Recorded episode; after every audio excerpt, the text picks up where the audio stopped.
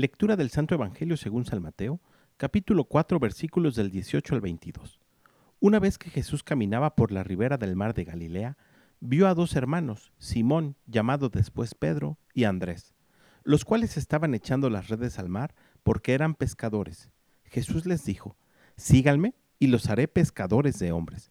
Ellos inmediatamente dejaron las redes y lo siguieron. Pasando más adelante vio a otros dos hermanos, Santiago y Juan, hijos de Zebedeo, que estaban con su padre en la barca remendando las redes y los llamó también. Ellos, dejando enseguida la barca y a su padre, lo siguieron. Palabra del Señor. El día de hoy celebramos en la iglesia la fiesta de San Andrés Apóstol. Por eso el Evangelio nos presenta el momento en el que fue llamado por Jesús. Descubrimos en este Evangelio que junto con Andrés, su hermano Simón y los hermanos Santiago y Juan también fueron llamados a seguir a Jesús, y la forma en la que los llamó puede tener mucho significado para nosotros. Si te fijas, ellos son pescadores, y Jesús los llama precisamente en medio de su trabajo.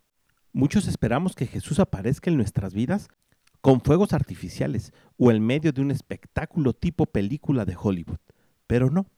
Jesús probablemente se nos ha presentado ya muchas veces en nuestra vida, en nuestro trabajo, en la calle, con nuestros hermanos, con la familia.